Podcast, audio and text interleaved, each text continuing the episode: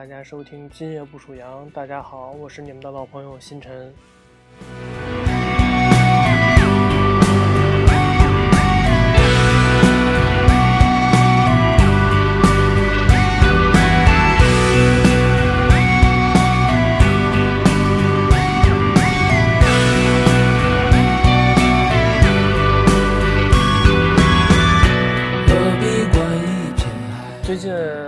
看一个比较有意思的书，嗯，这本书的名字呢叫《东京不热》。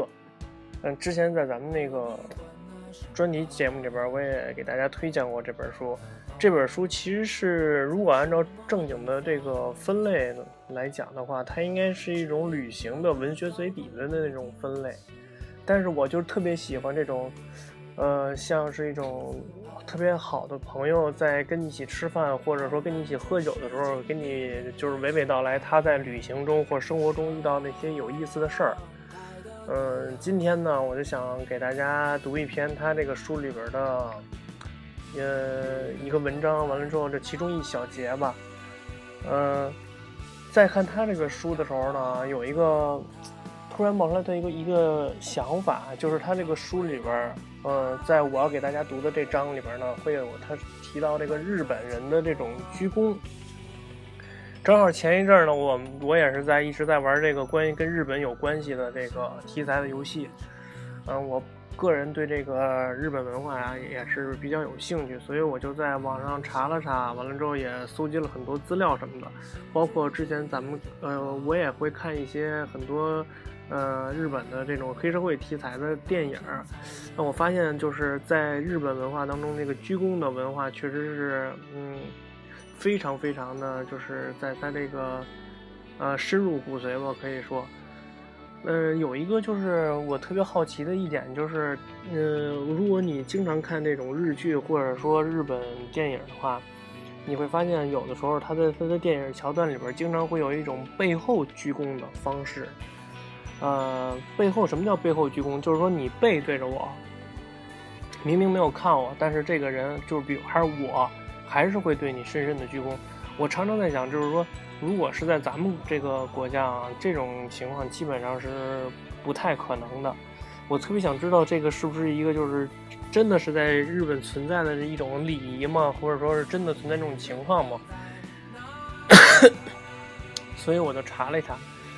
背后鞠躬在日本确实是真实常见的，呃，是一个很正常的礼仪。先给大家讲一讲这个所谓的鞠躬的日日式鞠躬的礼仪吧。日本人都是特别爱鞠躬嘛，因为 咱们那个，呃，听我们那个土鳖看世界那个节目的时候，杨哥也说，在日本就是所有的人，他都会跟你特别特别客气，然后非常。就是爱鞠躬，特别有礼貌。无论是你你买了他的商品，他给你鞠躬，还是说，呃，跟你说斯密马塞，完了之后之后对你鞠躬，他都是日本人是这个鞠躬好像是一种习惯，所以他这是这种世界出名的鞠躬，鞠躬礼吧可以说是。呃，那么呢，这个鞠躬呢，一是打招呼，就是说咱们也可以说是这种日常的这种打招呼的方式。告别或者说敬意啊这种方式，二就是像刚才我说的，说那个你买的东西，他对你表达谢意，还有一种呢就是表达歉意。这个动作不是说在日本来说，因为日本人本身他就是比较这种，嗯，考究的这种民族，比较认真的这种性格，所以他不是这种随随便便了事。他就是在我查的资料里边，完了之后我会看到。就是他这个鞠躬，就是细到是一种什么程度呢？就是你的鞠躬的是有角度的，眼睛看的位置都是有讲究的，包括你见什么样的人，你在什么样的场合下，你需要用的是哪种鞠躬的方式，这就让我觉得就是确实挺有意思的。那我给大家稍微讲讲，就是他所说的这种鞠躬的行礼的方式。嗯，首先咱们要说的是，鞠躬的角度越大，那肯定就是越郑重。呃，鞠躬所停留的时间呢，当然也就越长。咱们先说一个比较简单的鞠躬礼，那么就是这种鞠躬十五度的含手行礼。哎，这个用咱们这儿的土话来说，就是哎，点个头，对，见面互相点个头，大概就是这种意思，就是大概就是这个点个头的意思。但是他这种点个头呢，不像咱们似的那个，就是点头哈腰，哎，呃，您吃了吗？您今儿怎么着？哎，不是这种，对，他人家还是那种，就是哎，稍微的鞠一下躬，就是但是幅度不是很大，十五度，保持在十五度这么一个鞠躬行礼。他这个颔首行礼呢，就是比较快速，相相对于他后面的这种比较庄重的敬礼呢，就是比较粗糙的那种。呃，一般多数用于路上碰到的这个熟人啊，或者说长辈、前辈什么的，碰到的这种人，都要就是行十五度这种鞠躬礼，就是身体呢微微前倾就可以了，就简单的哎倾一下就行了。遇到这个同辈儿，就就是他说的是同辈儿，就是说同龄人嘛，一般也要点头行礼。说白了就是熟人嘛，咱们这边熟人也需要见面点个头嘛，意思意思就是说哎礼貌，以示礼貌。迎接客人也是用这个。下一个就是鞠躬的度数呢，那就是鞠躬三十度敬礼。一般的话，这是在咱们呃所说的那种吉野日本日本的吉野家呀，或者说日本的呃商店啊、服务员啊、店员用的最多的礼，就是上身要倾斜三十度，比就是这个第一种颔首敬礼要敬一要很要比这个颔首敬礼看着要庄重很多了，就。为什么？就是这个颔首敬礼，一般都多数是对于顾客，就是比如说咱们出去旅游，你买东西什么的，他一般不不是颔首敬礼，说错了。这个三十度敬礼一般都是针对于顾客，就像咱们出去旅游啊，买东西什么的，你会发现他这个店员、服务员什么的，当你买完东西之后，他都会对你进行这种鞠躬三十度的敬礼，对。呃，还有一种就是鞠躬四十五度，这是最庄重的敬礼。就是说，这种四十五度角的敬礼呢，一般就是在商务场合会频繁使用，尤其是道谢、郑重感谢以及送客的时候，就会有这种的四十五度的敬礼。呃，一般重大的道歉以及感谢的场合，甚至可以鞠躬到九十度，就是鞠躬的越深，代表的歉意跟感谢就越重。你当其实是这样的，那个我不知道大家知不知道，当年奥巴马访问日本天皇的时候，也曾向对方进行九十度鞠躬，就是这个 奥巴马当时做的这个举动，在美国内地还掀起这个轩然大波嘛，就好多美国人就说说这奥巴马不该对这个日本天皇就是卑躬屈膝嘛，这是九十度鞠，因为这个九十度鞠躬啊，是一个就是你的背。你的背部跟这个地面等于是平行的这么一种鞠躬了，对，是看起来是确实是非常的那种卑躬屈膝的那种感觉了，已经是。呃，比如说啊，比如说就是说这个刚才说的这个四十五度敬礼，四十五度敬礼一般的话就是这种商业合作啊，签合同，对，完了之后会进行这种四十五度的敬礼，就是这个敬礼的这个。呃，敬礼的这个礼仪，咱们也烧的差不多了。那么我是从哪看到这个鞠躬的这个事儿，完了之后才有兴趣去查这些资料，完了跟大家分享的呢？那么就是这本书，叫《东京不热》，对，这个作者是蒋涛，嗯，他这里边的一篇文章说到这个。说到他对这个鞠躬的这个认识啊，我可以给大家读一读。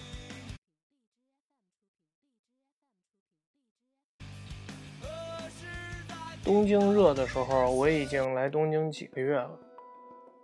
我在东京没有陌生感，我感觉到周围的人都是一个性格，温文尔雅，彬彬有礼，态度谦和。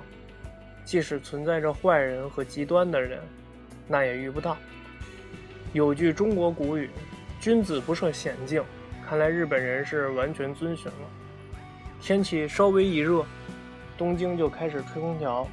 在东京，大家讲究室内温度，要二十五度，也许是最舒服的温度。无论百货商店、电车还是教室，都是这个温度，所以东京一点也不热。东京不热。我在中国各地都会遇到非常热心的人，会遇见非常热烈的拥抱，但在东京没有遇见过。每个人都是很礼貌的对你，朋友再热情，也只是相互鞠躬行礼。人一鞠躬，就有了距离。我连续生活在东京的这些年，可以总结为几年社会学习之旅，几年法国料理店打工之旅，几年娱乐行业工作之旅，又间歇性的接触过、参与过年度市民运动、日常摇滚运动、日常电子乐派对运动、非日常风俗活动、非日常 AV 拍摄活动等。我将当时这些活动都归纳为欲望工程。我读过一本叫《余暇经济》的书，就是研究人在工作之外的余暇时间的消费行为，这是娱乐工业的范畴。现在国内比较流行叫文化产业，而欲望工程就不单单是文化娱乐了，而是满足人类所有欲望的工程。很早以前。我们在电影院看电影时，在正片放映之前都要放纪录片。印象深刻的有两部，一部是《预防乳腺癌》，一部是《他山之石可以攻玉》。《预防乳腺癌》这部片子让少年时代的我吐血，直接是一个面容姣好的大龄女青年，赤裸着上半身，面对镜头按摩乳房，左三圈右三圈的。另一部《他山之石可以攻玉》，讲的就是东芝公司，他们给每个员工腰上别了一块能打出节奏的计步器，这个节奏比一般人正常行进的速度要快，员工们按照这个节奏走路就会提高工作效率。明白了吧？这就是日本，日本家电的质量之好是全世界公认的，所以满屋都是日本家电，在当时是一种追求。这与追求凤凰二八型猛钢，啊，就二八自行车吧，他这个文章里说的就是道理是一样的。而当初我之所以去日本，就是为了取他山之石，后来真的取来了石头。大使馆的好友用集装箱给我运回国了，一小集装箱书，但是回国后一直没找到玉，说是早就被挖完了。我还发现，即使是东亚的国家，日本人与中国人也绝对是两种人。即使秦朝徐福带去三千童男童女的传说可信，那三千童男童女毕竟也继承不了什么传统和形成什么人格。只有陕西话里的德式，这个如果有听众是陕西人的话，我希望就是能给我留个言，完了之后告诉我这个陕西话里的德式是是怎么，陕西话是怎么说。留在日语里，和日语的“是”发音一样。德式是德式与日本人接触的过程中，我发现他们考虑问题的方法以及各种世界观等等，与中国人都是截然不同的。当然，反映在外面，也就是生活习惯的极大不同。所以，同样是对待欲望，日本人的态度也完全不同。东京热，东京也不热。也许我们对日本的欲望还需要再多看上一些。嗯，就是这一章。嗯，今天呢也给大家讲了讲这个他这个书，他一说这个书这章叫“人欲鞠躬”，就有了距离，所以我就特别想了解这个鞠躬的礼仪。嗯，今天也大概的浅显的给大家讲一讲。如果大家有兴趣的话，可以在网上查查资料。嗯，也可以跟我进行交流。完了之后，欢迎大家到。呃，我的新浪微博去找我，啊，呃，也欢迎大家订阅我们黑羊世界的这个广播，嗯，今天就这样，呃，祝大家有个美梦。